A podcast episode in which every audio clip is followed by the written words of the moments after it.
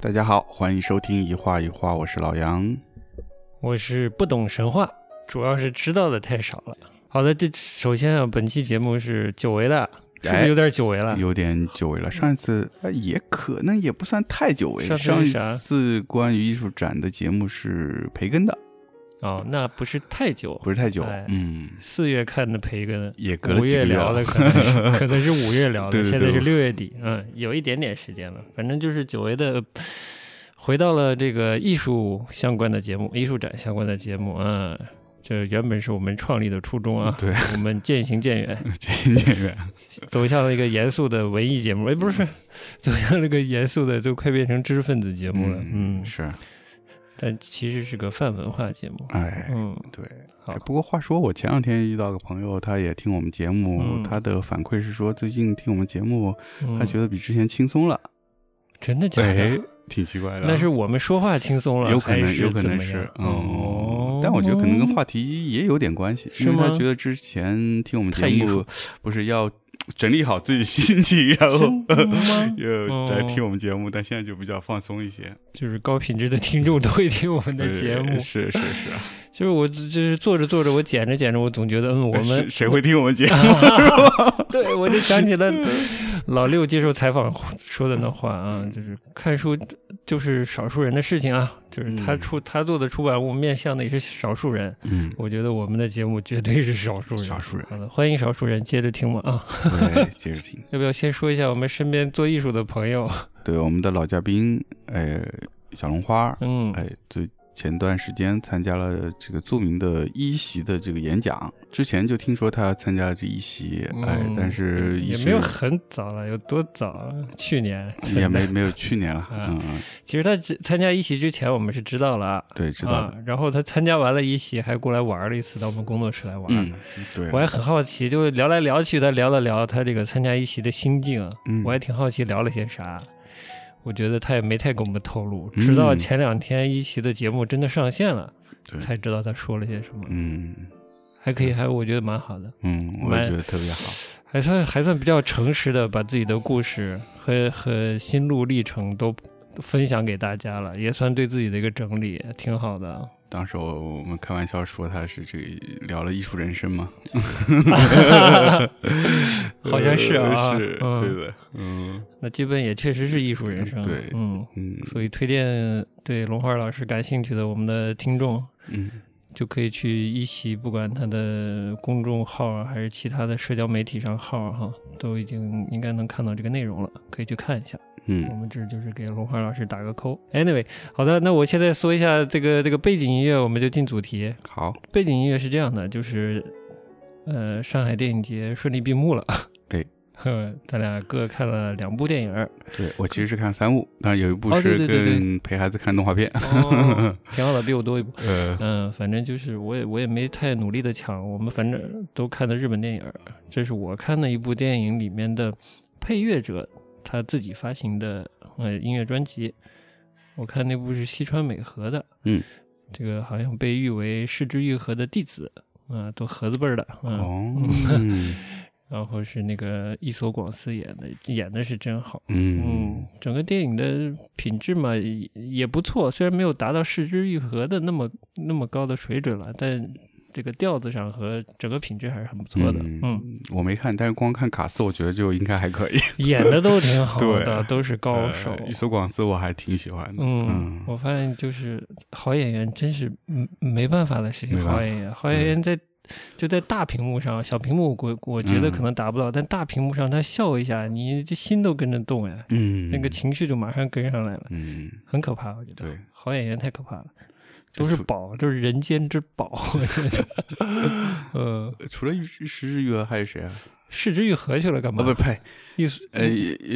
一所广司、嗯，还还有有，其实还有那个长泽、长泽亚美嗯，还有那个太赫，太赫，哦还有那个桥爪功啊，就是哦，桥爪功啊，哦那老爷子也老爷是特别逗，嗯，嗯。还有还有两个女演员属于属于我不太熟悉的，有点辈分的，演的也很好。你看的啥来着？能龄年龄龄奈奈哎，我靠，好绕口，现在呃叫弄弄哎弄奖，哎嗯，，对他的就见到谁弄谁，对对对，对，弄这， 对，呃，没有了啊，嗯对对，他他他的一部戏啊嗯，，讲青春少女，青春少女，的生活，哎，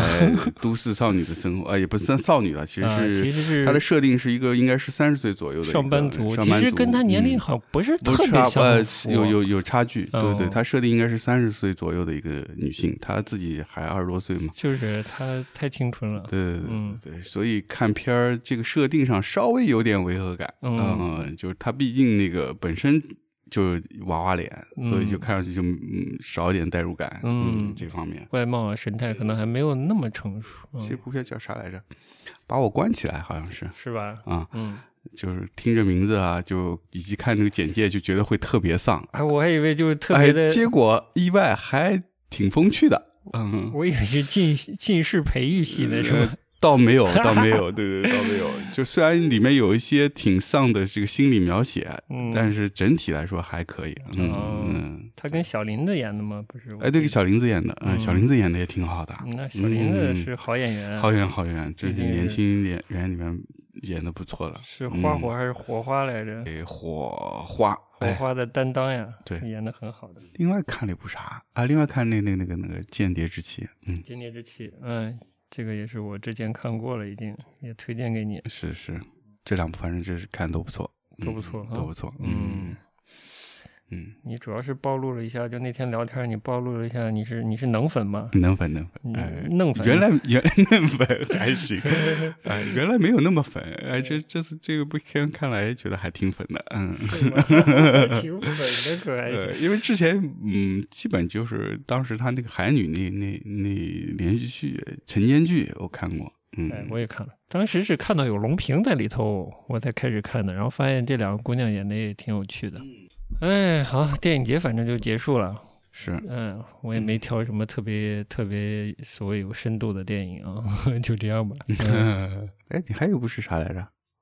也是能啊，啊，对对对对对对，哎，对那部怎么样啊？叫蝴蝶结，基本就是因为是他他个自人自导自演的自导吗自演的，嗯嗯，还是还是年轻，还是年轻，还是年轻嗯岩井俊二客串了一两个镜头，哦，就客串出现了一下，然后那个感觉一开始会觉得像岩井俊二，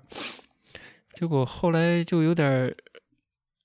日常脱力，反正就是他，我觉得他努力了，但他最终没有找到。反正就那个那个风格没有出来，就个人风格没出来，但我感觉他想做一个接近岩井俊二的风格。那岩井俊二人都请到了，又是一个艺术生，在校艺术生，在疫情期间的故事。但很可惜的是，他没有，我觉得就是没有找到一个艺术生生活里精髓的地方，但是他找到了一些大学生在疫情中生活的一些小的片段，可能还算找到了，但是艺术生的部分就没找到。嗯，里面有个很重要的道具，就是他画的画。这个主角作为一个艺术生，画了一幅画，看起来像是自己，然后跟这个画的纠葛，以及是，呃，家庭对他做艺术这件事的认知什么的，也跟这个画、跟这个道具啊，这个画中这个道具是有关系的。他是不是承认自己，接受自己的作品，接受自己的这个人生的这个状态，这个艺术生的创作能力各方面啊，就对自我肯定这方面也跟这作品有关系。但是嗯基本没有建立作品和人物之间的联系，哦，就是你看不出这个艺术生对这这幅作品到底倾注了什所以么。他的这个艺术生设定在这个整个片儿里面其实是比较弱的，是吗？本来是应该是重的，对啊，因为我看介绍，我觉得就是挺吸引我，就是这个艺术生的设定。对挺重的，就是嗯设定是重的，但是艺术生跟作品本身就艺术这件事嗯和艺术生和艺术生生活这里面的细节是少的，反而一个艺，反而是一个大学生过一种。在疫情期间过一个有点困惑而松散的生活这件事儿是比较主要的，有一点岩井俊二的影子了，但是就嗯那还就挺这样写实的。嗯，嗯，因为艺术生大部分跟作品没关 系。我操，谢谢你。 呃，其中一个亮点是那个谁，是呃不不，这也不能算亮点了，就是奈良美智的，嗯应该是印刷品吧，还有他的玩具什么，在他的那个嗯，他家的书架上之类，就他家架子上有有一个特写，嗯然后影片结束还有鸣谢奈良美智呢。哦，嗯那还是奈良美智提供的呢。啊，我靠有可能是嗯。嗯，然后里面有一些特摄的镜头。这个片子叫《蝴蝶结》嘛，蝴有蝶结些丝带嗯，在空中呃飘舞啊什么的，这就是一种是其实是通过特摄来表现的，应该是，哦然后是那个呃 EV 背后的一个重要的人，就是通口真司，通过深思，嗯，哎来做的。哎呦，但是我觉得，因为它整个的核那个剧情的核就文本上不太强，所以它这个想通过一个特摄一个超现实的渲染人物情绪的这个这个表现性的东西啊，空中漂浮啊，或者穿梭的丝带啊，它状态不同，可能想表现人物心情的不同。但是人物我总觉得他心情没那么复杂，所以这个丝带就表现不出来。嗯，只有一个镜头表现的特别特别好的，就是他正在画的时候，这些丝带出来以后，然后在他的画笔上穿进了那个那个画布里，就感丝觉带穿进了画穿布进了里，画布里，嗯随着笔笔那个毛那个笔刷嗯穿进了画布里，表现性还我觉得还挺好的，嗯，有一种人物的情绪终于进入进了入到画画里。里啊，但是他始终没有表现出这画到底画跟到底是啥啥跟他有啥关系，嗯这画到底画了个啥是没有表现的，是没有说明的嗯。那那那个画面到底是啥呢？就是一个穿着黑色那种有些华丽的 one piece 的，长得像他那个一个女孩儿，啊，嗯，一个肖像，对，一个肖像。但是嗯为什么画成那样？里面有什么故事吗？完全不知道没有，完全解不释解释嗯啊。原来这样就是不是艺术生啊？ 嗯 这是美 术生哦。好的没哎有，其实嗯，能年玲奈也挺那个艺术生的，我觉得是啊，啊，嗯，就特特别哎文艺吧，嗯，哦，对，因为他说他拍这个片子是觉得疫情让这个大学生呃艺术生的这个毕业展都嗯， cancel 掉了，嗯，然后那个艺术生们的心情都蛮不好嗯了，觉得自己的学习这种成果啊、创作的东西是什么狗咪什么的，嗯，嗯狗咪垃圾嘛，就变成了垃圾。嗯他觉得这样挺不好的。他觉得在疫情期间，人一样是需要艺术嗯以及娱乐的，嗯，所以他希望拍这样一部片子。对，嗯，就是他自己本身也是挺喜欢艺术啊、音乐啊，都嗯都自己还玩儿，哦，是嗯吗？他也画画画，他也自己弹吉他什么的。哦，那过来 正好跟我们兴趣蛮合的。 那我们搞一个农班。农 农班， 哎呀，嗯杨老师又暴露了，之前不小心暴露了水原希子。哎哎呀，这次搞个电影节，不小心又暴露成了农、哎呀，啊水原粉农粉。农哎呀，跟我还是不太一样的我 啊。跟你不太一样，哎哎你是满岛粉是吧？哎呀，对，你记忆力不错 哎呀。嗯对是不止呢是是不止呢呃不止啊啊啊，还有慢慢挖掘， 我们以后节目慢慢挖掘慢。慢聊，慢 慢聊。哎，哦，好，归回回正题了，回正题了。咱们这个久违的艺术展到底是看了个啥去啊？主要是今年呢，陆续又有些新的美术馆在上海落地了。哎，这个我们这次去看这个展呢，就是刚刚在上海落地的这个著名的 UCC，你 UCC 哎，嗯哎尤伦斯艺术中心，哎，他后面还带了个叫 UCC Age 是吧？耶，哎就是这个 U2 的吉他手开的，优度的 吉他手，嗯 这梗太冷了，算哎了，呦，太冷了，各位我们年轻朋友都不知道，啊都听不懂 这听事儿不 懂。哎，嗯，其实这个 Age 呢，是他所在的那栋楼的名字叫 Age，哦哎，是这么回事儿。哦，对这个商业地产，对对对对，小 H 哎，特所别的以洋气，对但其实跟旁边的大悦城是一家的，一家的嗯哦对叫嘉华地产，香港的一家地产公司。赔了，哎，所以目前看下来呢，我觉得国内的这种美术馆和地产的合作呢，可能是一个趋势，挡未不来住的势头啊挡不住，可能嗯未来会越来越多，越来越多。嗯，嗯，那希望别的城市也搞一搞，别光在上海，哎对对对呀，对都对都哎，应该是听说，淤出来了，听说是 UCA 可能后面在别的城市 还有，哎 UCC 又要出去了，不知哎道，别应该家其出不他去的也过有 吧？但至少 UCC 会带着比较好的这个场馆和展览的品质出去。是是，这次是我，看这个 H，嗯嗯，比比我预想的要强一些。嗯因为呃咱们这边，嗯，就是也在上海也看了不少这种所谓的民营艺术馆、美术，馆了，嗯，嗯我觉得还是在品质上，在就是策展的品质上，在硬件品质上还是有参差的，嗯我觉得 UCA 整啊体策展上真的是比较成熟，，嗯，对，可能我不知道这样说对不对啊，嗯就是可能从好的方面来说它比较成熟，所以那整体品质比较高，但是可能从坏的方面说，可能会有点城市化，就是它的整个车模展式套路化，套路嗯嗯，对，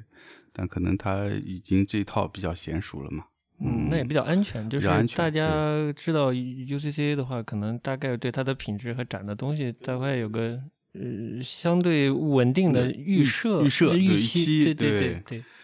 就不会偏到哪去。今年不是那个之前说过浦东的那呃浦东的那个美术馆要开，嗯然后咱们之前有聊过的呃久违的这个外滩美术馆，七月份要重开了。还要重开了。对对对，那之前说那个大展是要上吗？是要上了，哎哎，约翰·阿姆雷德的展，哎，对也是你熟的，我不熟。嗯嗯，，我也没有那么熟了，因为我有一个有一个朋友是他的学生，哦，哎，所以通过这种关系知道，然后就后来有自在欧洲时候去去蓬皮杜时候正好看到他的展，嗯，嗯，其他就也没有太多的，但是是有期待的吗？嗯，有一点期待吧，而且是他一个比较大型的回顾展嘛。好的，然后回来说到这个 UCC，UCC 我们可以先说说它的环境，因为我觉得你是你我们那天在门口碰，你一上来说那个，我觉得挺好哦我的。说，哎呀，这是拍黑衣人的场景吗？哎，是是是，这是黑衣人片场吗对，这是就你一说，我就觉得，哎，真是说的特别好。因嗯为我当时一上那个，因为它那栋楼本身是个玻璃幕墙的楼，哎，看上去特别现代感。现代感，然后它的入口呢，不嗯是在一楼，它是要上一个很长的一个扶梯。扶扶梯电梯，嗯对，就是感觉让你进入到一个未来的一个通道，嗯， 穿上去确实上去了以后也挺未来兮未兮来的。。对，因为它这次的这个建筑是，呃，它建筑本身是已经现有的建筑，嗯所以它没有像之前的北京的馆儿和那个热热那亚还是叫啥啊沙丘沙丘美术馆，阿亚纳还是阿那亚？对对，好多人都说错，算了，大家知道就是那个地方，就是河北的好地方。对的，是吧？ 对，呃，就是 UCA 的上海是他们的第三个馆，哎呃，之前两个馆都是跟呃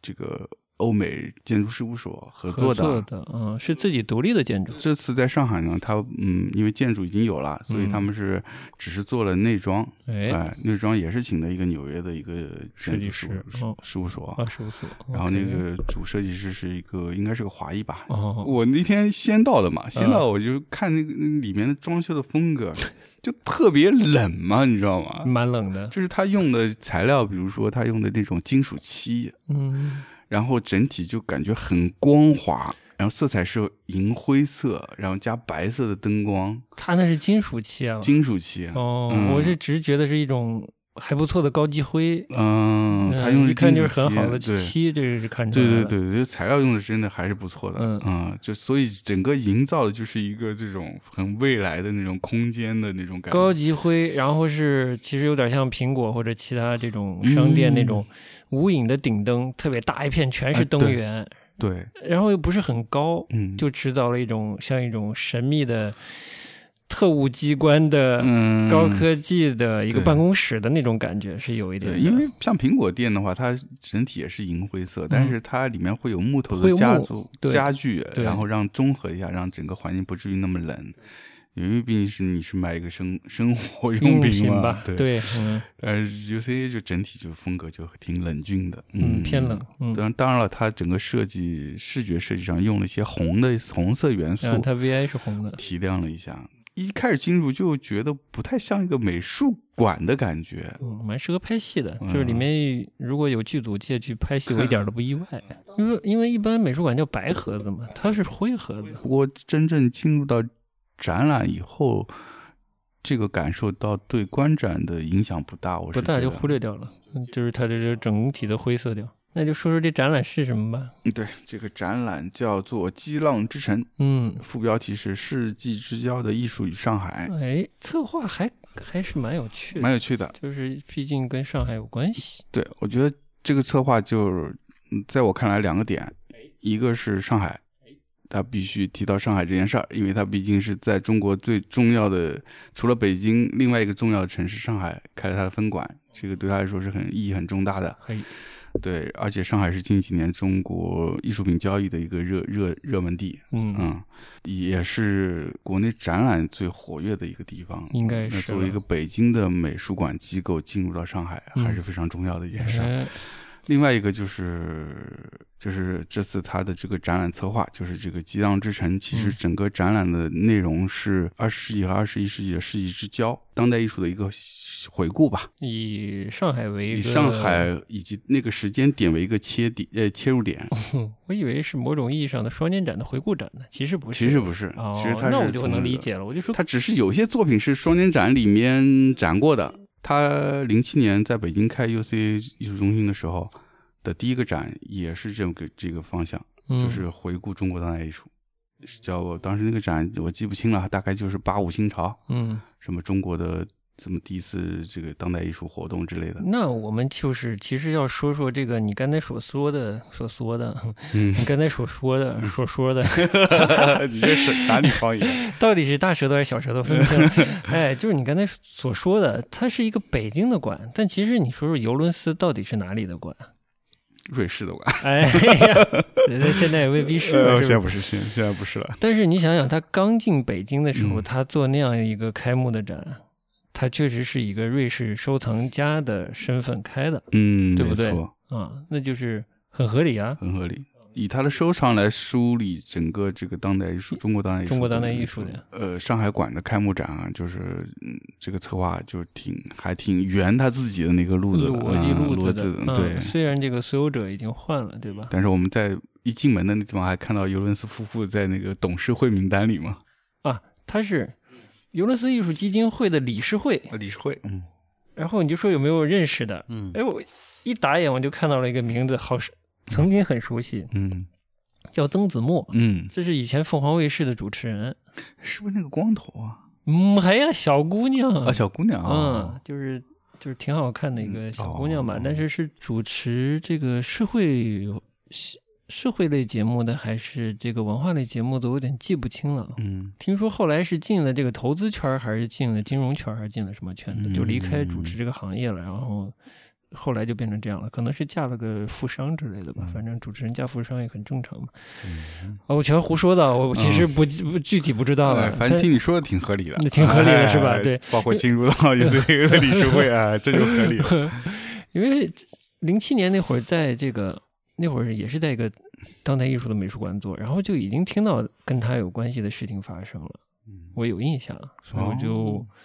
嗯哦，哎、我就哎，嗯，啊，就这样吧，就这样吧，嗯嗯嗯。我现在是唯一关心的主持人，呃，不是唯一，主要关心的主持人还是窦文涛。窦文涛。嗯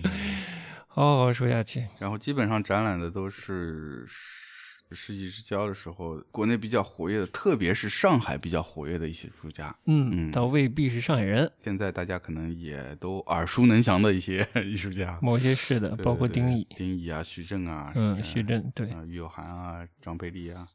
嗯，周铁海啊，哦，还有杨福东啦、杨福东。但你没说最重要的点，嗯，你当时跟我说的是去 UCC 看马修巴尼的铜版画，哎，对我只是因为有朋友去看了，说嗯有马修巴尼的动漫画，啊所以我就不行了。甚至包括后面我们看那个肯特特里嗯里尼的，我都不知道有他的作品，哦嗯所以挺意外的。所以主要是期待的这个，然后就一路的这个在这儿看曾经的当代艺术，中国当代艺术的一些作品，有些我也是看过的，嗯我相信你肯定也有些是看过有的些，看过的，包括我们之前去 PSA 看的那个上双的那个回顾回顾展吧，呃嗯，上海双年展的回啊对顾展，，啊里面有一些作品其实是有出现过的。前面这些作品里面有什么有印象的吗？我觉得这个说也说不清，熟悉这个中国当代艺术的听众啊，或者说熟悉双年展的听众，大概知道我们看到了些什么，我觉得。嗯特别是以前看过双年展，或者之前去看过 PSA 的那个双年展的回顾展，或者这个文献展的听众大概是了解的。如果稍微熟悉中国当代艺术的话，对我们会看到什么，应该是大概有数的。但是我有个强烈的印象，后来咱俩在翻那边的一个文献的时候，嗯就对应上了。嗯我对中国当代艺术这个这个演变的过程呢，有一点了解，也有一点好奇，别人会说什么，我就就随手翻了翻，嗯就翻了一本叫《中国上海两千年双年展以及外围展文献》，是湖北美术馆呃不湖北美术出版社出的，嗯编撰者叫马马新忠吗？马清忠。然后它里面有一段这个 写写的真的好，嗯我给大家分享一下本届双年展以及与此同时举办的各个外围展，表明我国的当代艺术在经过了十多年的面向国际的历程之后，我们美术史思想，呃，我们的美术史思想和生命的脉搏正在越来越微弱，而不是越来越拥有自己的声音。这不是面对海市蜃楼时故作惊人之语，这是事实。我的理由如下，我就说一下它的其一。他说，第一点，假如我们把二十一，假如我们把二十世纪八十年代到九十年代初与九十年代到两千年的这两个阶段做一个对比的话，我们就会发现，前一段的美术主旨是对人的价值的思，对人的价值问题的思考，而后一时段则是对人的价值思考的逐渐的演变，变化成制作西方美术主流文化的中国版。嗯这个就是大家如果看过那个时段的中国当代艺术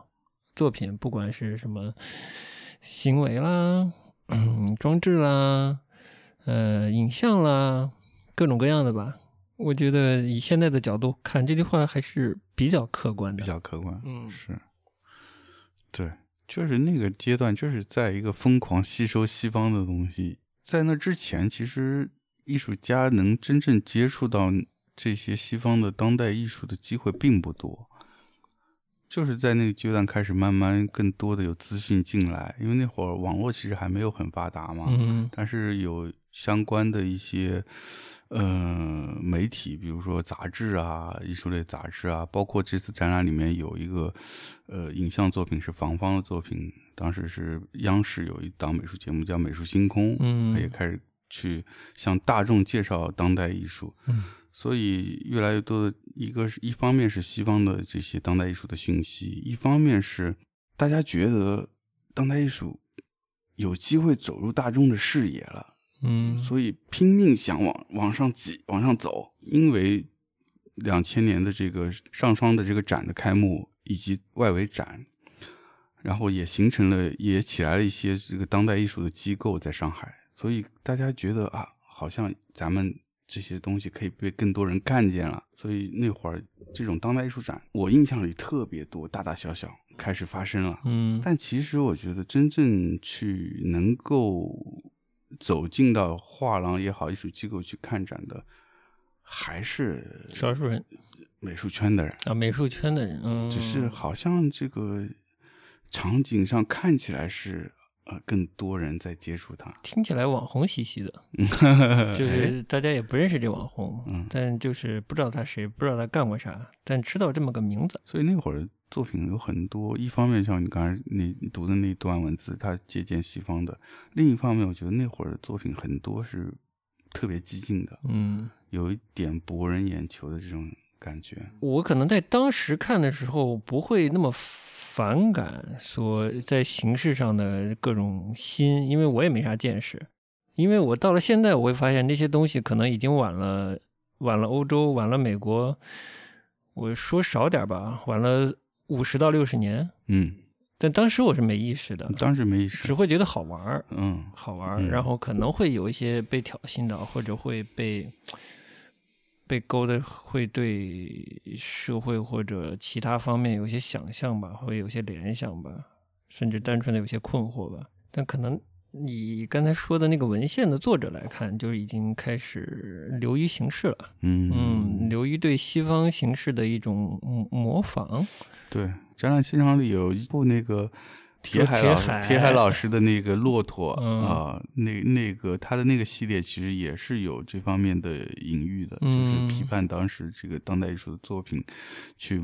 呃模仿西方的这种形式。嗯，它是这个用意。但作品本身也有点简单粗暴。嗯，对对，从直观上来说，就是你你说的没错。嗯，当时作品看上去都非常直直给那个东西，呃对对吧？就嗯现在去看展厅那些作品，就很直接。缺乏韵味，就感觉嗯哎呦不行，这会有的话说太直了，有点不太好。 但一会儿我们会说到那个威廉肯德里奇，对不啦？嗯这个一相比，就是显得真的这实话实说吧，就显得没文化，嗯，真的是没文化。嗯，就是太直白了，那会儿都是艺术朋克，艺术朋克，挺朋克的。所以整个作品从观念到那个表现方式，整体看上去质感特别粗粝。嗯，对，相对来说是的。嗯比如随便举个例子啊，给我留下印象的， 嗯就那个苹果，嗯嗯，那个作品，作者应该是个女性，女她就性是把很多的苹果刷了金漆，那金色的苹果放在架子上，很很多啊，那架子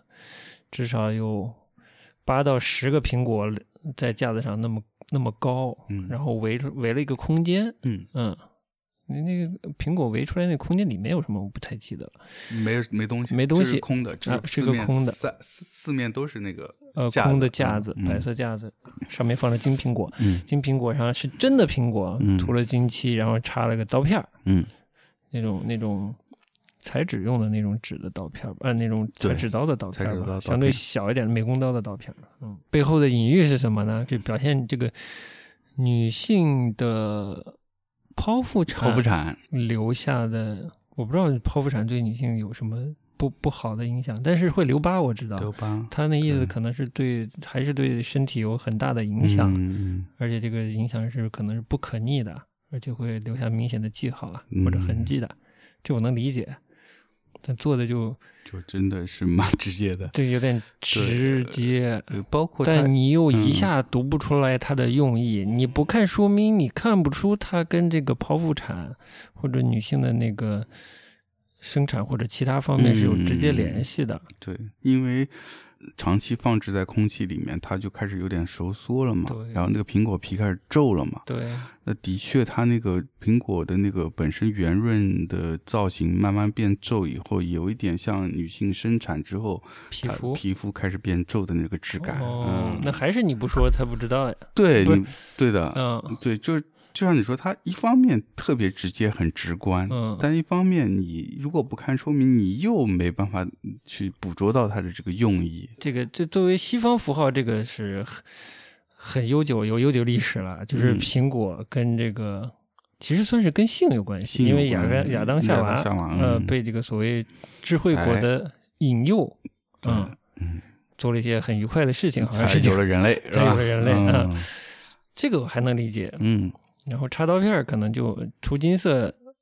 呃，可能也有些诱惑感啊，然后插刀片儿就不太理解了。嗯以我现在很有限的认知，我不知道医疗水平的所谓剖腹产跟，比如说之前五年前、十年前，甚至十五年前，它的水平是不是不一样？它留疤的程度是不是不一样？这个我是不知道的。嗯，但好像有这种说法，就是其实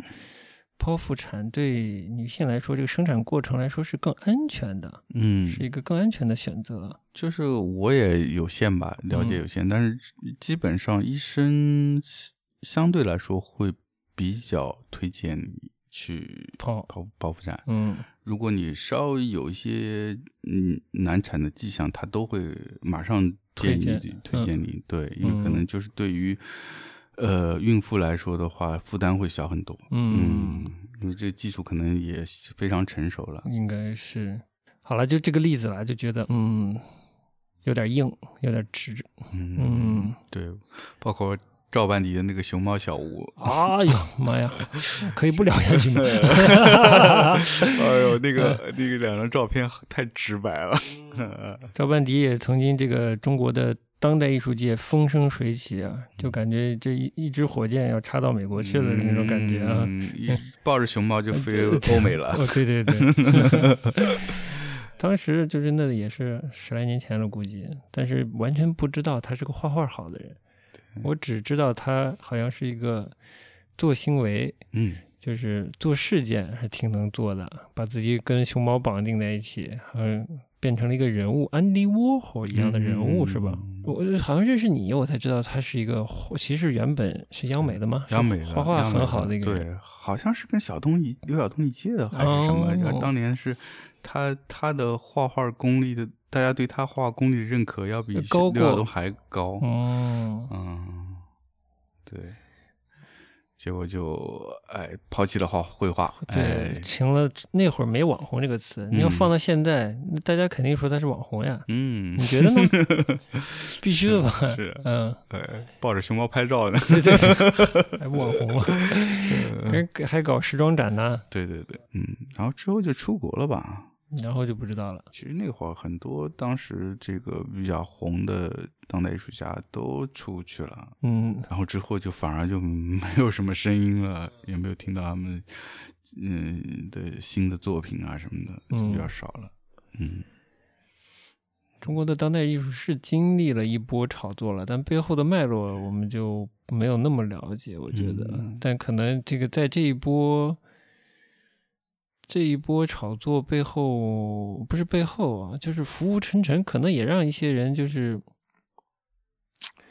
心态上对艺术创作的心态上可能有点浮躁，嗯嗯，或者觉得自己能判断清楚一个判判断准确一个更好的发展的成功的方向，是实现自我的价值，嗯对，哎，这哎跟上一期就接上了，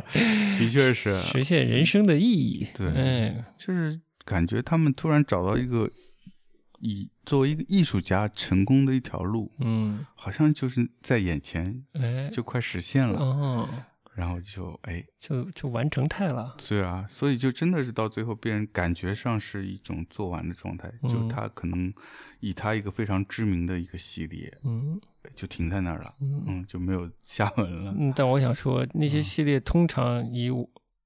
我们刚才说，它可能就是比较直，嗯，其实是比较单薄。比较单薄。嗯可能你跨过个十年或者更久的时间看，那个东西其实是很快褪色的，嗯，有一些啊，有一些很快褪色，但在当时可能看着非常风生水起，嗯颇有一种做的特别好的广告的感觉，哎 哎，对啊， 呃，是蛮广告的。风头一时无两啊什么的，嗯嗯，哎呀，这耐克耐克广告广做的告真真是好，哎， 就那种感觉，对，嗯你别说那会儿的当代艺术，还真的是跟传媒的那个感觉很接近。可能正好当时的传媒，尤其纸媒又还没有衰落，又特别喜欢有新鲜的东西，对就相互利用，利用嗯嗯，相互推波助澜吧。所以觉得那个总结还总结的挺好的。我们上次读的那个文章啊，嗯那个对谈呀、嗯嗯嗯，嗯那个思索者还是蛮用力的去思考了，嗯作为一个中国人的这个生命价值生命价值什嗯么的这这这个这个形而上的问题。其实社会在一直在转变嘛，所以说可能八十年代不管是太太滥情了，还是太崇高伟大了，让让那王朔批驳啊，嗯这什么的，就是这些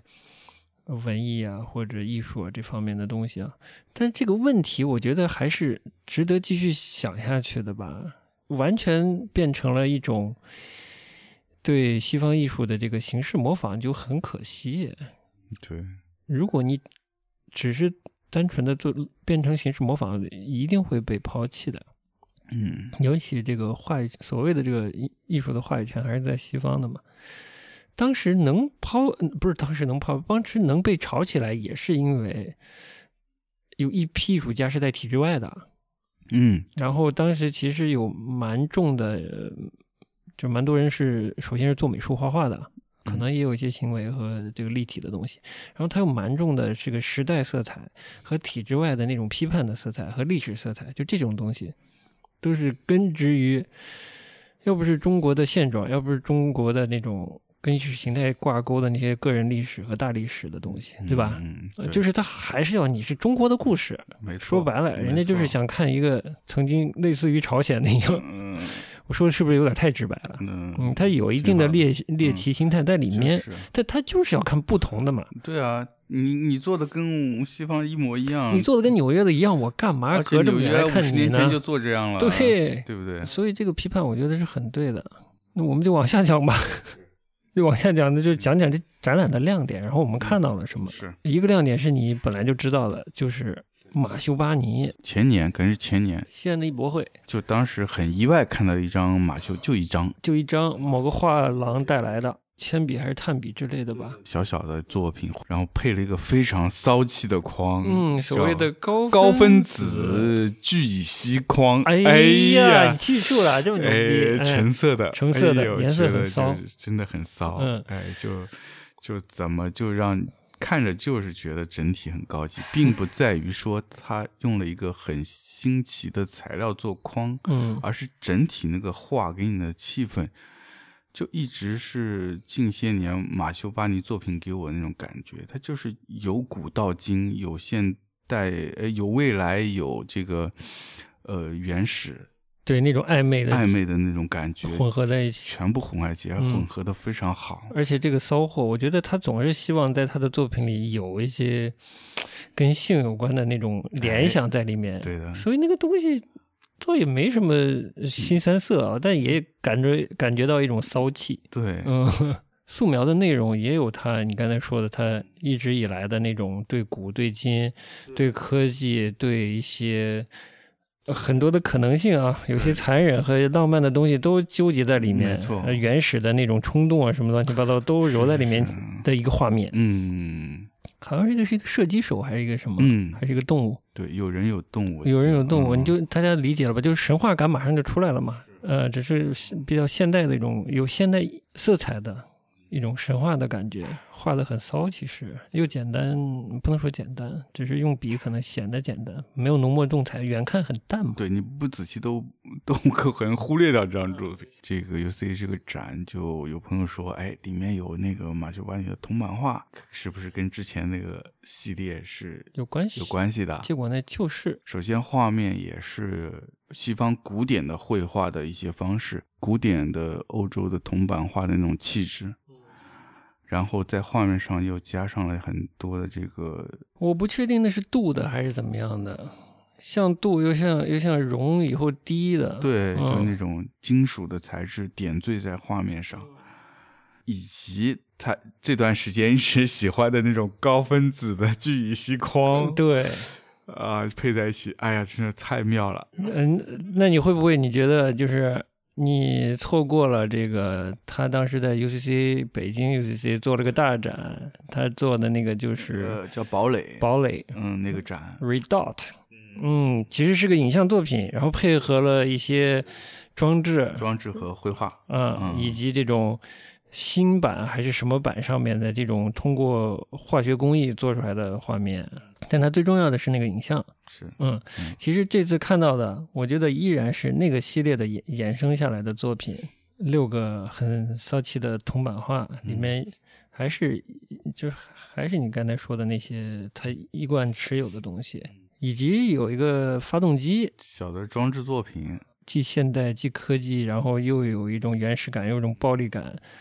发动机里面有很多的是锌还是什么东西，像像炸开一样的感觉，嗯其实是通过压力和塑形造呃塑塑出来的那么一个雕塑。我觉得其实有点可惜，就是尤伦斯给的地方有点少了。有点对他那个脚有一他点挤，嗯有一点，因为嗯他那个、那个作品需要更大的空间，就是他那个立体嗯作品，像炸开的发动机，嗯，但这个“炸”字用的不合适啊，它像像凝固增生里面的那个金属。呃无压呃无重力的无重力的流淌出来，形成一个毛球金属毛球一样的一个东西，就很暧昧，很暧昧，就是这么一个东西。它需要更大的空间来呃来呈现这个这个东西。那个脚稍微小一那点，个脚有点小，使得那个装置作品和画距离比较近。对，嗯然后它的那个延伸的那个场好像没没打开的感觉，对，就挺好的。啊然后呢，看完了说还有一个你要看的，嗯，我们是把这两个人先说完，我们再说说我们发现了什么好不好好的嗯，其实我我对他俩本来一个了解一点，一个一点都不了解，一点不了解的就是第二个。嗯，你说对威廉肯特里奇，哎，因为我看这个展前也不知道有他作品，呃呃，但这个人我都不认识。 他的作品是一个影像作品，在一个黑房间里，然后我们先是路过他的那个房间，哎然后我看了一眼，哦，有肯德里奇，嗯对，因为我们最近的观展习惯是这个影像放到最后，压 轴看影像，呃，我们就绕了一圈，看完最后，嗯去看了他的作品，哎呀，太好了， 嗯呃一下把我当时第一次看他作品的那个记忆全部给翻出来了。哦这次为什么在这个《激浪之城》这么一个展里面会选他作品，也是因为当时他的作品是在两千年的双年展上有他的作品。那届我印象最深的就是他的作品。当时的那个上海呃美术馆，其实整个场馆是比较拥挤的，嗯因为上海双年展的体量非常大，对，它在这么一个老场馆里集中那么多的作品，嗯首先就是是比较相对比较局促的，嗯所以每个作品的空间没有特别大，嗯哼而且你会走两步就有个新作品对，所以你的观展体验是很密密度很高，真的很像商场，有的时候感觉作品的风格又是。千差万别。而且大部分是国内的艺术家的作品，嗯那国内艺术家作品，刚才我们也说 到了，哦，我们就不批评了，粗暴而直接。特别想表现的那种感觉，就给你很大的压力。嗯，然后突然走到他的房间，就整个一下安静下来。因为首先进去以后，我被吸引的不是他的片子，是他的音乐嗯作品叫《影子列队》。当时出来音乐就是一个南非本地的一个大概是民间的音乐家或者是民谣歌手，一个清唱的一个旋律，非常悠扬，伴随着这个歌声，在那个投影上就开始出现了一些像皮影戏一样的人物的剪影。嗯虽然我对非洲没有很多的了解，但是一看就知道那是一些非洲的比较下层的人民，嗯，他们在列着队去到哪里，然后后来才了解到是当时的这个嗯南非的种族隔离政策，有嗯有一段时间是非呃黑人是必须要迁移到一些特别边缘的地区被嗯隔离开来，嗯所以那个时候是有一个，当时在非呃南非是有一个三百五十万人的黑人迁移到边缘地区的这么一个事情。嗯所以，所以当时我在现场时候是没有这些背景资料的，但是嗯我能读到的是说，一些黑人，他们肯定是身份比较低下的，然后嗯被迫去到一个地方，但我不知道他们是要去建立自己的家园，是一个积极的出走，还是被人赶走的。大迁徙嘛，嗯，大迁徙真的是迁徙，就嗯那种感觉。从影像和音乐，我能感受到是这个作者对对当地的这个人是一种带着非常高的关怀、一种关注度嗯去做这个作品，所以我觉得现场我非常感动，是人的情绪人的打情绪打动动了。嗯对，当然我看作品，我当时猜想是他可能是个黑人的艺术家。了。哎，我也会有这种想象。啊，过了几年之后，可能看到他资料以后，才发现原来他是个白人艺术家。哎而且他是中产阶级家庭，哎，嗯 就很奇妙，嗯所以我就觉得这个艺术家真的是这种爱，真的是大爱。呃那你那你后来对他家庭有了解没？ 有一些了解，就嗯他的父母都是欧洲移民，他的父母亲都是呃律师，嗯，而且然是后民权律师。对，是是大律师，当当地的大律师。就是他父母是不是好像还是犹犹太裔？对，犹太裔。然后呢，我也是看过了，我们后来就是这次去看以后，以后我做做了点调查，他爸是犹太裔，而且是应该是有英国背景。哦嗯然后呢，不管怎样啊，就是他他父母都是很重要的这种呃很重要的南非的这个人权律师。然后、嗯当年这个纳尔逊曼德拉嘛，这是全全人类的英雄英雄是吧？哎嗯这一个符号对吧？是一个人民呃人类文明进步的一个符号。就是他打破了这个南非长期的所谓种种族隔离制度，嗯，嗯，这这属于中国人民的朋友和英雄是吧？对，他好像是在七十年代还是什么几十年代，就是遭受了那个呃一个当时的不平等的诉讼吧，好像是很重要，南非当时很重要的一个诉讼，叫叛国诉讼那了。叛国诉讼、嗯是吧是是是然。后他，嗯，曼德拉的好像辩护律师就是他爸还是他父母都是，嗯这个我不太记得了，就资料上写着的。我嗯这这一看就明白了啊，这家庭价值这观这从小熏陶应该就是这样的，应该就是这样，嗯对。而且他很小的时候就已经接触到了，嗯，他可能可能很小的时候，他父母就已经在从事这样的工作。嗯嗯而且我看资料是他家庭就这个白人家庭，他的家庭，他的其他的亲嗯亲戚啊，是不是还有朋友啊？就是在南非的生活的过程中，因为对这个种族隔离制度的不满，嗯就不喜欢这个制度，嗯，就离开了。其实就是就移民移走了，哦就不在这个环境生活了。嗯，就即即便他们是在这个肤色隔离肤色上是更优越的那个那个阶那个层，那个嗯阶层，对，所以是受的这种家学教育吧，从小的熏陶和教养大概是这样的。我所以能理解他做这这样的作品，但你看的那个作品可能是相对比较早期的作比品，较早。期作品，他早期作品的主要的方向还是这个南非的种族隔离制度的一些呃批判吧。到了这个展览，我们这次看的这个展览，展览的名字叫《等待女预言家》，等待女预言家应该是应该是跟疫情有关系的，这是两千二零年的，嗯二零二零年的。在形式表现上，跟你说的有一一一一脉相承之处，就是第一，它是影像；第二，啊，它通过定格动画的方式，还是里面有剪影、有人舞蹈的那个，嗯，呃，剪影出现，然后配合了像诗歌一样的文字，诗歌嗯啊，以及其他的绘画，树木、树叶，这个是其实是跟女预言家这个故事是有关系的。嗯，我觉得就是他后来的作品的话，他的视野会更宽一些，嗯，更大的一个人人类命运的这么一个一个大的话题，特别是人在历史、在国家、在这些社会背景下的位置，嗯对他们的命运产生的一些影响。，呃，有一些形式上的部分，有一些这个，其实我我想说，它就进入了一个更有西方知识分子色彩的一个，嗯但是又根植于南非约翰内斯堡这么一个他工作的地方的对一个文化符号的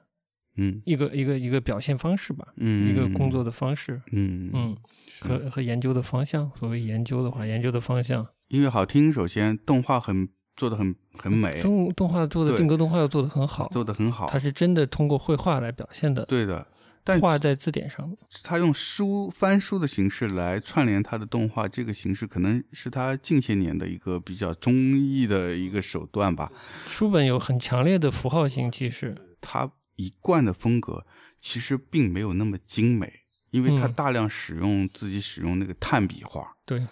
炭笔画这玩意儿就甚至还是有粉，对，还有粉，其实它是不易保存的，所以一嗯般作为学画人是做一些习作会用的。嗯哼，不太会用作正式的一些作品，但反而他自己用起来得心应手，触发了他做这个定格动画。嗯，因为碳粉或者碳笔的好处是可以擦抹掉。对，他的第一个定格动画应该是就是记录他的呃画画的一个过程，嗯因为他喜欢画的时候会涂掉重新改，画画的过程就是他一个思考的过程。其实蛮有音乐的那种即兴创作的感觉的，其实他还有一个很重要的工作，就是这个戏剧导演吧。是导演，但其实为什么他会变成戏剧导演呢？他其实背后有个有有一个故事的，就是他想学艺术，他一开始学的油画，发现嗯大，嗯，画不好，嗯，就玩球蛋，就是那咋办？他会又觉得，哎，我想演，我想作为做演员，他去巴黎一个著名的这个哑剧表演艺术家开的这种表演学校，他是哑剧和 opera 就是这种戏剧学校去学，学完发现还是嗯大， 不是个好演员，呃，但是他学了很多， 对在表演上他学习了很多，他了解了表演这种语言，嗯，所以他后来就呃，这怎么又发现这个影像和动画这个语言了？就觉得他嗯最后发现这个是适合他的，因为影像定格动画它不需要特别精细的绘画，嗯，而需要的是表现，表现，而他又从戏剧中学到了各种肢体的表现力的东西，就把这两个东西糅合到一起了。我觉得他是特别迷恋这个所谓的这种不确定性。嗯，他其实很多的访谈也提到这个不确定性，嗯所以他所要的那种，他为什么选择炭笔绘画或者喜欢表演，都是他有一些不确定和临场即兴的那种感觉，嗯这个是他非常着迷的一个部分。其实这种不确定性，你说深了，跟跟所谓存在主义啊，各种就是欧洲曾经盛行的这个哲学思潮是也有一些关系。嗯，对，他导的一些戏剧也有挺明显的这种成分在里面。他导过贝克特的一出戏，呃，对他嗯一直说他自己很喜欢贝克特，就挺从各种意义上都挺不确定的。嗯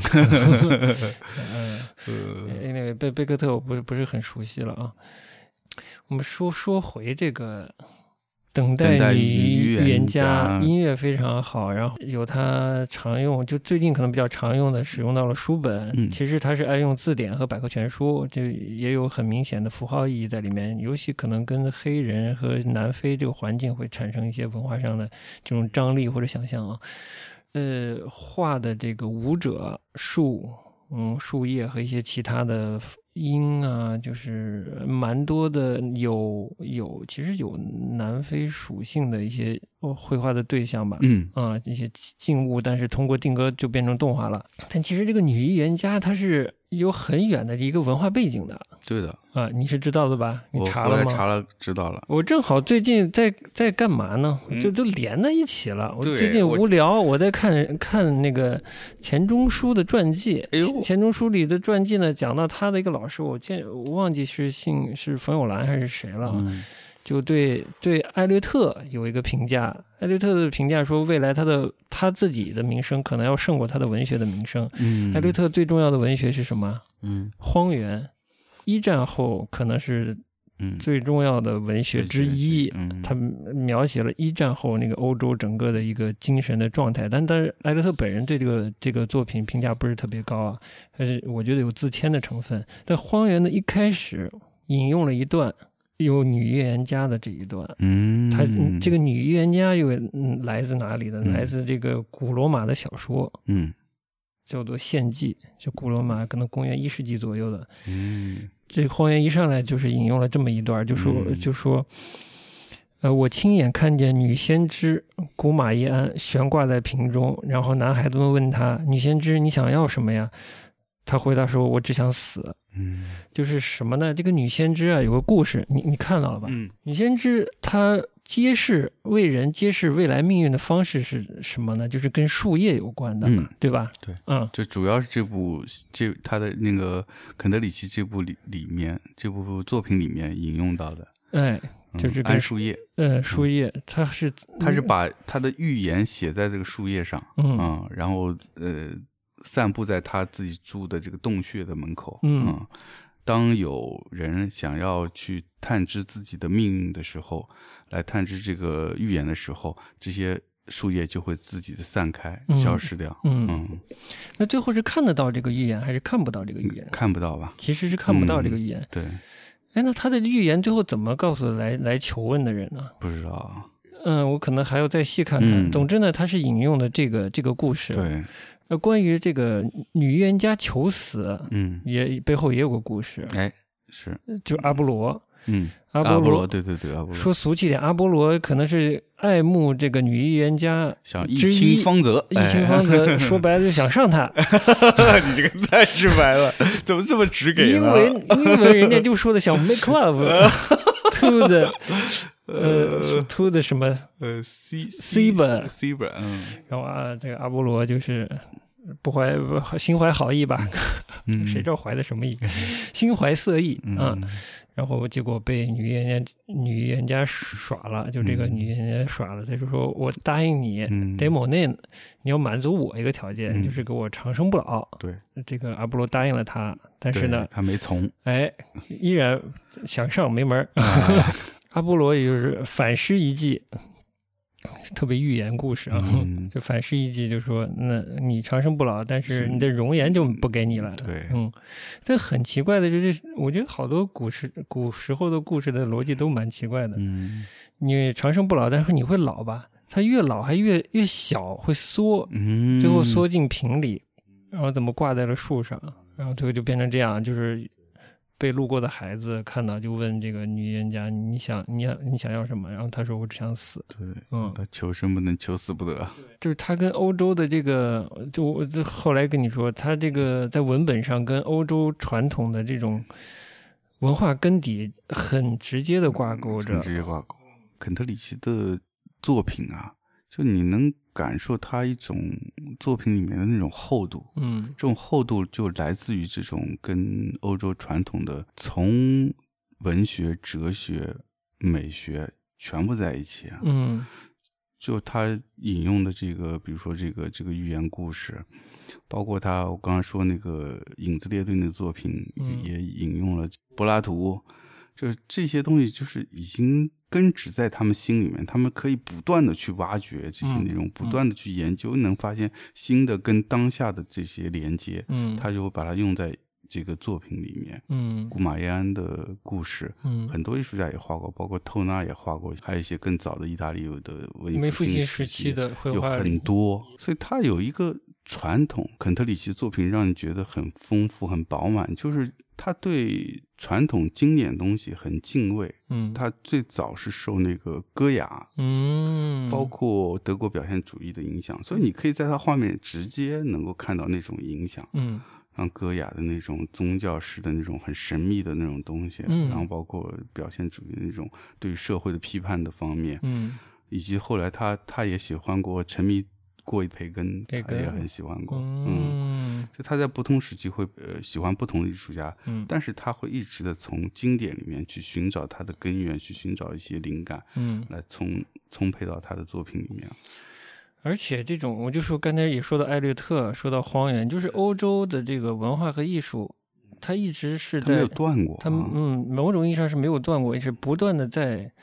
以古希腊、古罗马这个根源在更新，在重提这些意义和跟现在和和他们的当下产生联系。包括我们前面说马修巴尼也是一样的，哎，等会儿再说马修巴尼，真的也是，我一开始不觉得，或者说说不清，觉又觉得他是个美国佬，可能没有那么深的这方面的东对，西。包括你肯德基是是南非的，其实跟欧洲大陆和美国也是有点远的，嗯但就是有这么这种联系在。嗯是嗯，但南非嘛，毕竟还是这个，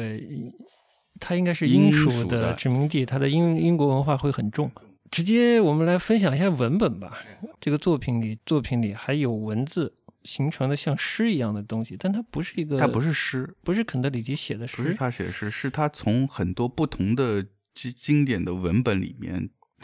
提取出来，然后拼贴成这样一个。 呃，就是全是一些碎片，嗯但经过它的编辑，然后重新形成了一个像诗一样的东西，穿插出现在整个这个动画里面。名字就叫做《等待女戈多预言家》， 等待 戈多，等待戈多是谁的戏来着？ 呃，各位不是那个呃慕尼黑岛的嘛？但原先是那个谁的，意大利的那个，是意大利的吧？不是，等待戈多好像不是意啊，不大是利不是的。嗯说对了，还真就是贝克特。啊，真是贝克特的啊，嗯、好吧？就是这个这个等待戈多也是贝克特。其实嗯我没有那么喜欢贝克特，贝克特的戏太抽象了，他嗯跟、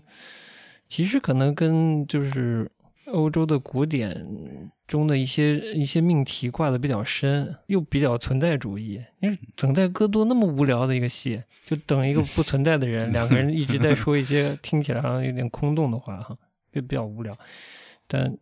那个文文本的深度，我们轻易不敢去批判就是了。嗯好好不说不说，等待戈多了，嗯，就那个等什待么吧女，预言 家。是这样的，旧神已逝，我已不再相信曾经笃信的。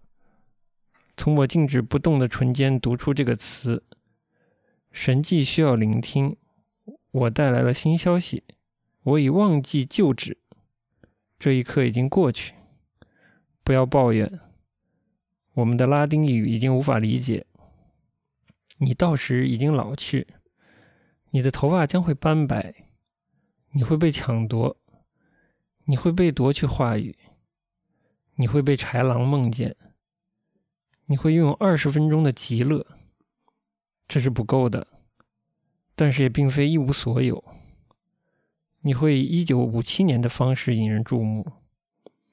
你会在市场上买柠檬鱼、大蒜，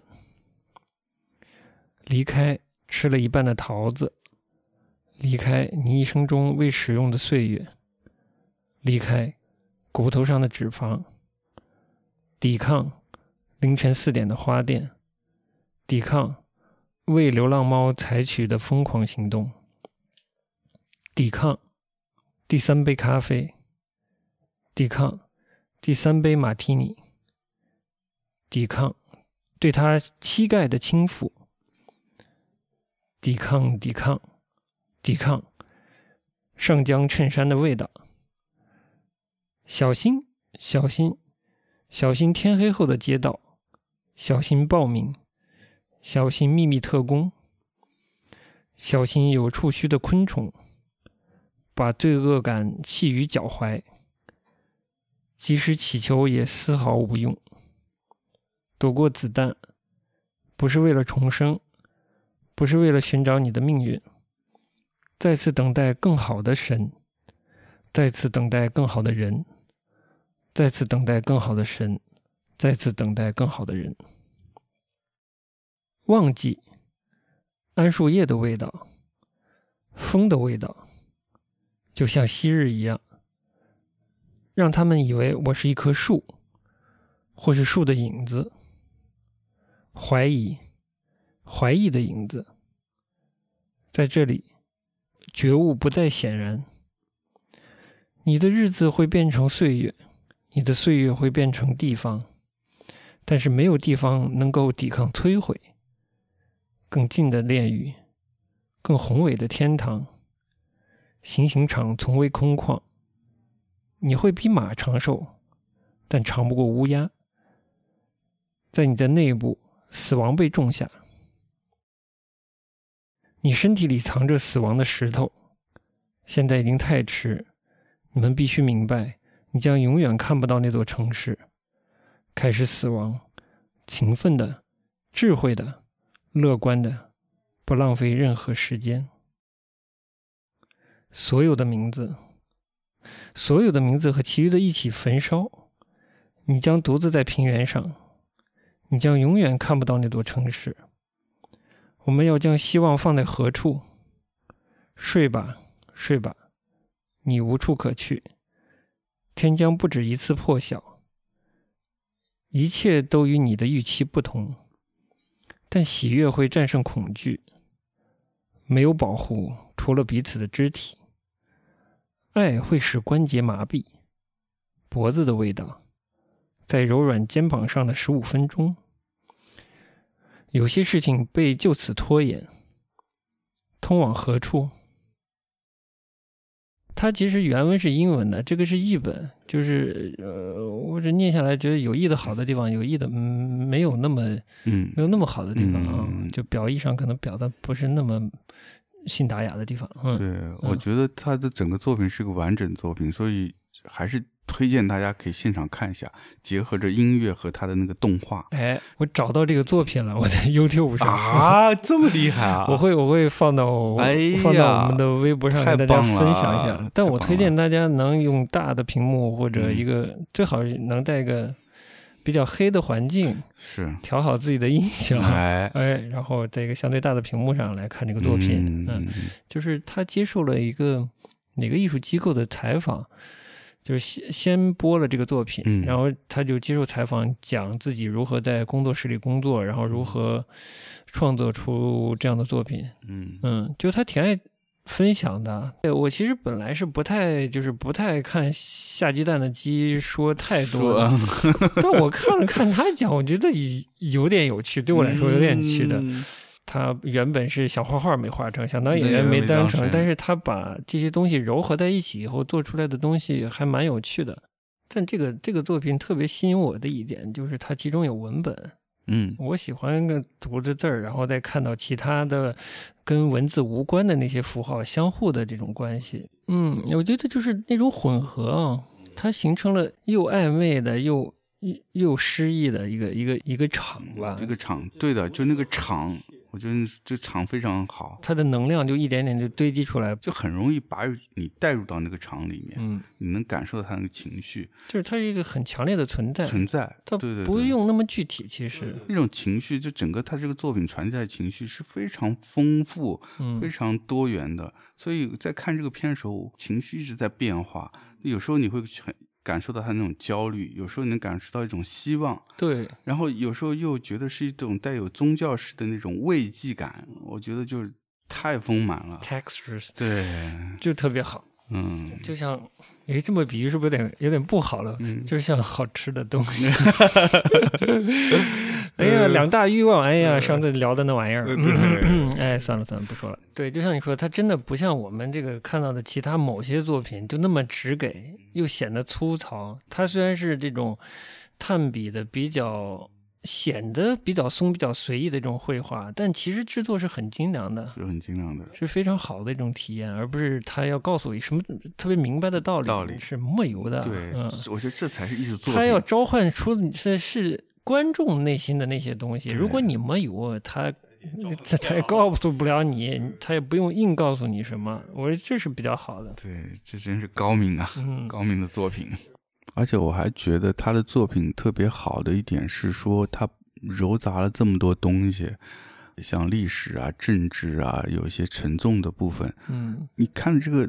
作品，你不觉得苦啊？对他关注也是大命题，但是他没有把这个东西给做的很空洞。我相信艾略特写荒原也应该是比较复杂的，而不是一个特别直白的东西。嗯嗯。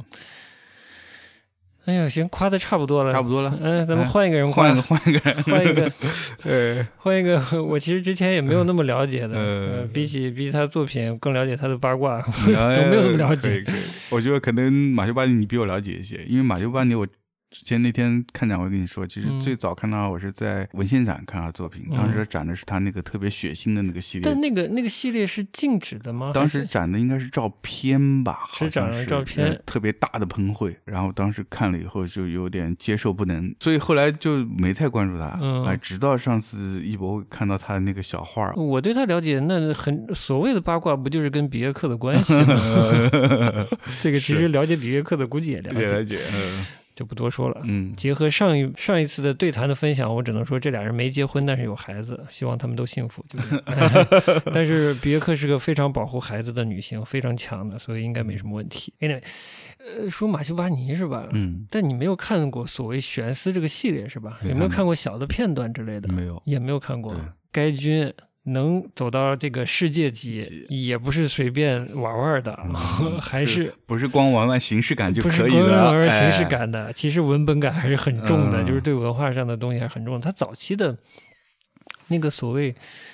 悬丝这个系列，有一些弗洛伊德般的那 narrative，就是这种旁述讲述，但是讲述的方式可能是比较弗洛伊德式的，这种就是关于梦啊、这个精神现象啊和和性啊这方面就已经注入在里面了。然后他又明确的说是 sex driven，好像就是也也是跟性相关的这种驱动力，这背后啊作品背后啊。嗯然后这个悬丝呢，其实翻译没有那么那么准确。哦把它很文学化了。其实那个那个词儿，它是个生理或者生物词汇，那个叫体睾肌。这个肌肉，它是个肌肉的名称。哦这个肌肉是决定这个雄性动物生育系统的高度的。总之，它的它的性爱是很明显，嗯，反而这个翻译把这个这方面给减弱了呃，减得非 常弱。太嗯，文学了，对，这是这是我看到一个悬丝的一个介绍。啊，就是它还没有那么明确的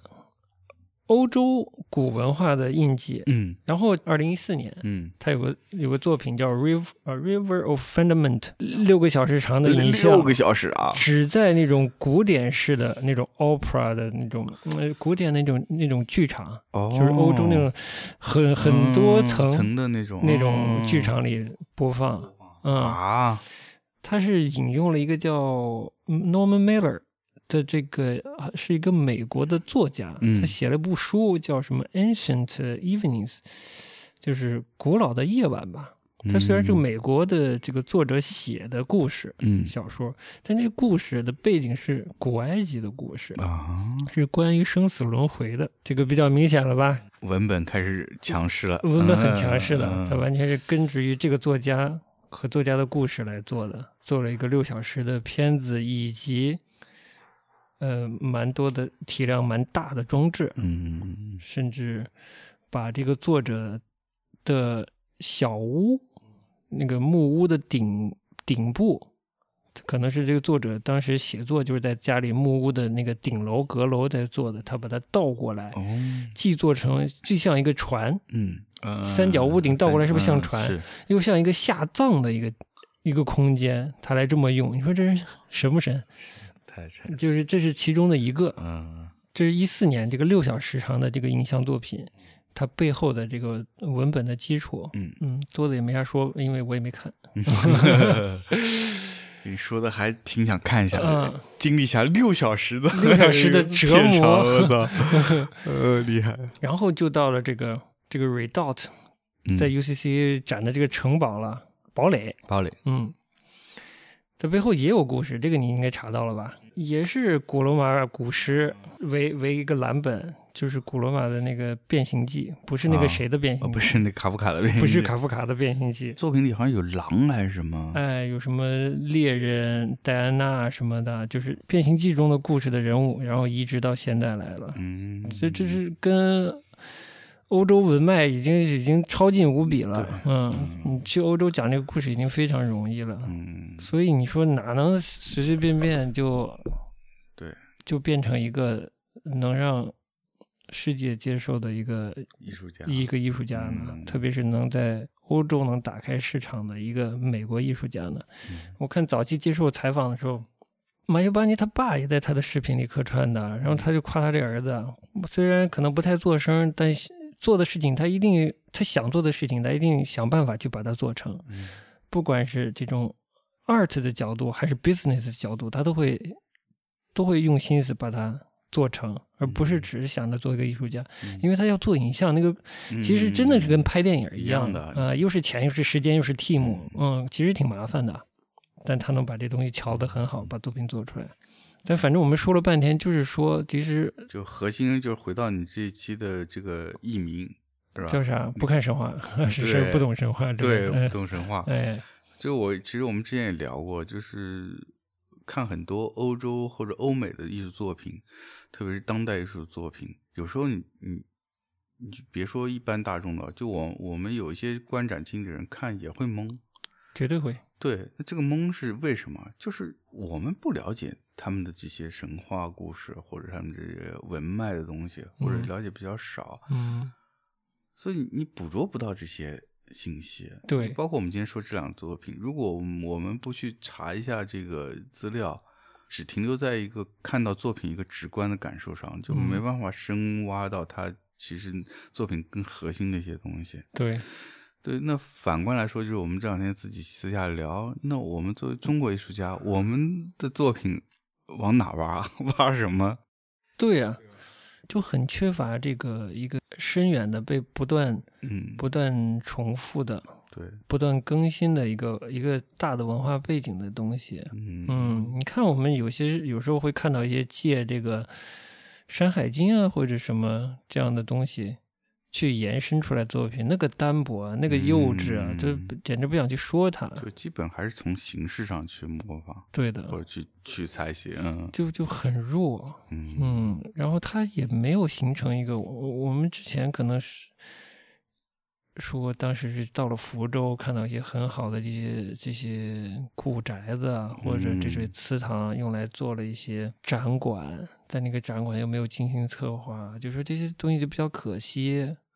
希望作为作为一个骄傲的中国人，对吧？了解中国文化，但是那些文化都没有很好的被陈列和展示出来，也没有进入一个共同记忆，以一种文本的形式进行一个共同记忆啊。嗯，我觉得只有一些美德和视觉符号可能一直留下来了，对，但作为文本有特色的人性基础，嗯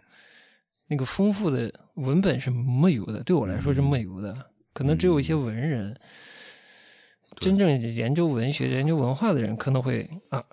出口就能告诉你，呃，嗯比如什么什么清代清代的四大奇书，他给你讲讲嗯讲《金瓶》《金瓶梅》《红楼梦》这些东西，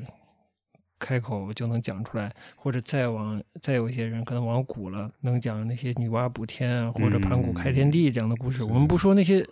古代那个士士人为人搞的那些儒家的那些。嗯政治道德的东西啊，那些我们不说，而是说一个一个跟西方的这个古古神话相对应的关于人的诞生和这些神啊人之间的这种故事，它牵扯到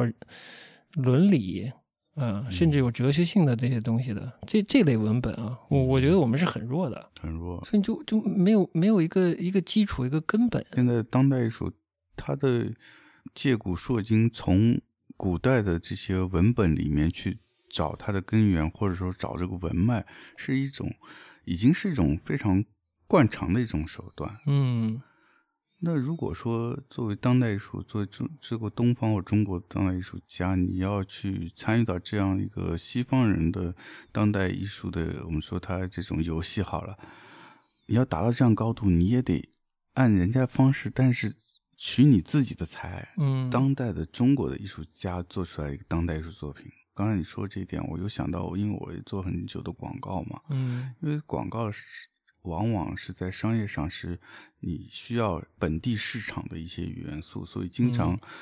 企、呃品牌会做一些呃，比如说中国文化的一些 campaign 啊，或者一些嗯宣传的东西，那就会要一些这个中国文化的内容植入到它的这个创作的这个广告里面来，嗯，广告创意，那往往就会很单薄，嗯那就是一个所谓的视觉符号的应用，没有剪个东纸西啦啊，剪个纸啦，放个鞭炮哎放个鞭炮 啊！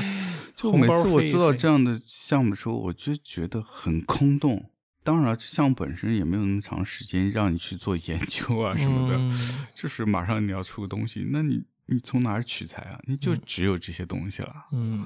后啊做出来都千篇一律。但我们真的就只有这点东西吗？我觉得不止啊，我觉得嗯可能是这个文本还是需要需要整理去挖掘啊，还是有很多东西。是，包括看这个威廉肯德里奇，啊嗯包括看马修班尼，我觉得他们既跟古典的那些东西有关系、有借鉴、有利用的，嗯也跟比如说我们这儿有本爱德华蒙克的这个书，对吧？嗯其实跟他的那个年代也是有关系的。嗯，他们都渗透着一种工业革命后啊，对对现代生活的一种嗯一种反思，甚至迷思。可能马修巴尼更带了一些崇拜和神话化的东西，嗯，可可能里奇多一些呃多一些反思，多一些诗意的表达，但都是我觉得都还跟那个年代也联系着的，嗯嗯联系着或者是不是跟上次讨论的东西也有关系？就是虽然他们告别了宗教啊，就在在政治层面告别了宗教，但是在文化层面上，跟嗯童话、不是跟神话、跟宗教是没有完全割裂的，完全没它有还在文化还在他们的文化谱系当中对，而且依然在探索这个新的这个社会形态、这个生活环境，跟他们原来的这种文化嗯相互的关系，来确立他们现在这种存在。嗯那我们就像你刚才你你之前跟我说的，就就说过去好像很单薄，拿不出什么东西像样的文本和一个真正有所谓民族文化共性的一些东西来跟人聊。现在就更不好聊，是吧？ 但你不能聊，这这个可见熊老师也把这个这个近代史、现代史和跟政治的关系也说了啊，大家就是自己拎清楚。哪些是可以聊的，哪些是不是你该聊的， 嗯其实是蛮失语的一个状态。嗯，嗯我就想到这个这种失语啊，就是对过去的我们越来越集体性的无知，嗯以及对现代的难以表达。就是其实呃威廉姆肯德里奇那个他的作品的政治性是挺强的挺，强的，嗯，而那个马修巴尼呢，可能就藏的更抽象性一些，他不是没有政治，其实就是政治是泛滥在，我觉得是就泛滥在，没有贬义啊，它存在于各种这种他们的艺术作品中的。但我们从各种意义上又失语，又有东西不能讲，就是常常使作品看着只给，嗯甚至幼稚。嗯，我说的幼稚是什么呢？它变成了一种你什么都不知道的状态，又不会说的状态，又要展现自己，那像什么？像特别小的那种小孩子，长得很漂亮，然后他他唱个歌，唱个挺幼稚的歌给你，就给你展示一段，有点那种感觉。嗯他唯一的你能解读的一，他的长相嗯，像是不是像爸爸像妈妈？嗯二，他的穿着大概是个什么家庭？嗯就这样了，嗯没有什么更多的文化了，因为他没有嘛，他就那么小，他能唱啊出啥来呢？他连个样板戏都唱不出来，嗯所以就常常会形成一种，我这个比喻可能有点夸张了，但是我觉得就嗯类似于我这、理解这样的表现出来，嗯，嗯，很有冲动展现，但就那点东西了。对，你放在放在之前的当代艺术看，就是顶多就是对改革开放那个时期有一点折射，没有了，嗯，再加一点文革，没有了。也也也只能说到这儿了。 那、你说，你说这东西是不是重要呢？对，对现在的中国人的影响是很重要。我们还存在在这个影影响之后。嗯，就像那个徐宗前一阵子在这个看理想做节目，有人问他你能不能放过文革？他说文革没有放过我们呀，嗯我们还在这个影响下面。嗯，你去看看微博下面的留言，他是不是还是带着文革的习真气的，？哎呀，真是啊，所以说你不是我不放过文革，是文革这些东西没有放过我们。 一谈就是五千年哈， 但其实不管几千年吧，我们知道的太少了，拿来作为艺术作品的这个背后支撑的东西就很少了。嗯，咋说的这么丧呢？啊这也是我最近的一点小发现。你知道这个小发现是来自哪里吗？我其实之前也茫茫无知，就虽然看了，我知道，嗯，不管是走在欧洲，还是说看一些欧洲的电影或者是文学作品，哇，我看得到这种古典的那些东西是在的， 嗯经常被引用到的，但我其实没有印没有意识到它的重要性有那么强，直到前两天嗯那个朋友来了，来了呢，就是之前也没问过他学的啥，嗯后来说问到学的，在在巴黎留的学，嗯学的艺术史。我这个幼稚的人，我也想学艺术史，那是不是能聊聊这个，聊聊美术，聊聊近现代的这种欧洲绘画？人家说主要学的是古希腊、古罗马，嗯，哎呦，我他妈一下这个筋儿我就嗯、搭上了，搭上了，我觉得，得我好像终于明白了，嗯，对的，就是那个东西没断。没断，人家非常重视这个，我们真叫文脉，这个文本的来源，这个文化的根本吧。真的是，你要真正回想这些欧洲的艺术家的，从文艺复兴到当代嗯这中间的这些艺术家，嗯都有，嗯都或多或少是有的。嗯，这种当时的这种古罗马、古希腊的故事都在里面，作品里面都有体现。西方的哲学不是有一种有一种这个什么理性的原型，有一种原型的概念吗？他们生活中或者生活的日常哲学思维、思想方式，呃，人人的人际关系那些很多东西，它的原型啊，甚至日常的政治啊，嗯国家政治，就是很多的两性关系啊，很多的原型已经在古神话的文本中体现出来了。当然是更夸张的体现啊，比如这个阿波罗想、嗯想上那个谁是吧？嗯想上女预言家。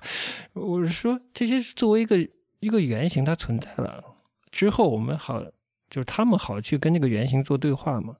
但我们好像就没有一个嗯，没有，东方的中国形象的原型在。横向稍微对比一下，日本是不是很多所谓神道教的神啊这些东西还是会不断的被提起啊？会，哼， 日本农村啊，日本农村特别美好，就是他们有各种各样的祭祀活动、集体活动嘛，他都把一些传统文化的东西带出来的嘛。嗯嗯有的，各自有各自的这小神那小神的，是吧？祭这个祭那个的， 场面十分壮观包括日常路边经常见那个地藏菩萨，啊，那个太多了。呃，各种影视作品、动画里面不都嗯出现吗？是嗯，好吧，这个是这个这个问题呢，好像是我们新感受到嗯了先吗？感受到的，嗯，但是答案是没有的。对答而案且没有这的这个答案也不能靠我们来给，可能更多是嗯做相关的工作的人真的去，呃不管是创造性的还是研究发现性的去做这方面的工作吧。但是普及我觉得也很重要。嗯行吧，这期大概就这样了。嗯，差不多了，就是我们可能活在的是在艺术欣赏和创作领域，我们可能生活在一个巨大的空洞嗯的旁边，嗯，但又没太意识到这空洞，因为你没有，所以你不知道不知道没有。对你不知道它 的存在，对，呃，我觉得所有人都可以所有人都嗯可以都可以去试着去了，解，不管是东方呢、西方呢，都会有所收获，有趣味的。嗯是的但创创作者，当然了，我觉得我们这这一期也讲完了，我觉得创作者应该听明白了吧？ 对，嗯，没错，对，现在国潮这么热是吧？啊国潮国潮，你你别那么单你薄，对，是吧别那么哎呦，你这押韵压押的压押的 的好，，嗯对，别那么单薄，对吧？嗯对，国潮这个国，嗯，你是什么国真的吧？嗯，你这国后面是什么？是什么？还是、嗯还是得稍微花点心思。差不多，不说这么多了。嗯我觉得我从我们自己工作来说，我们也可以做一些在这方面下一点心下点思，心思。在有机会的时候，嗯是都尽量下一点心思在里面。嗯，没错。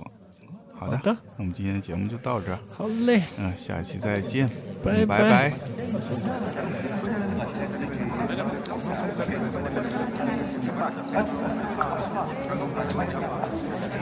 醉与醉耶，无做你怎么醉？我看我那的家，为主的老板们不穿呐，他我的干爹了，他我的干爹了。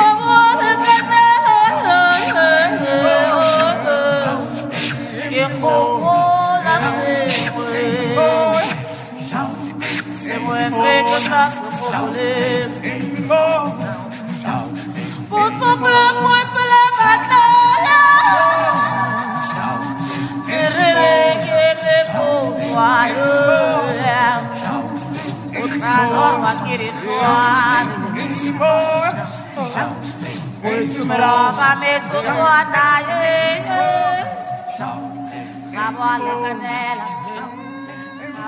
Canela,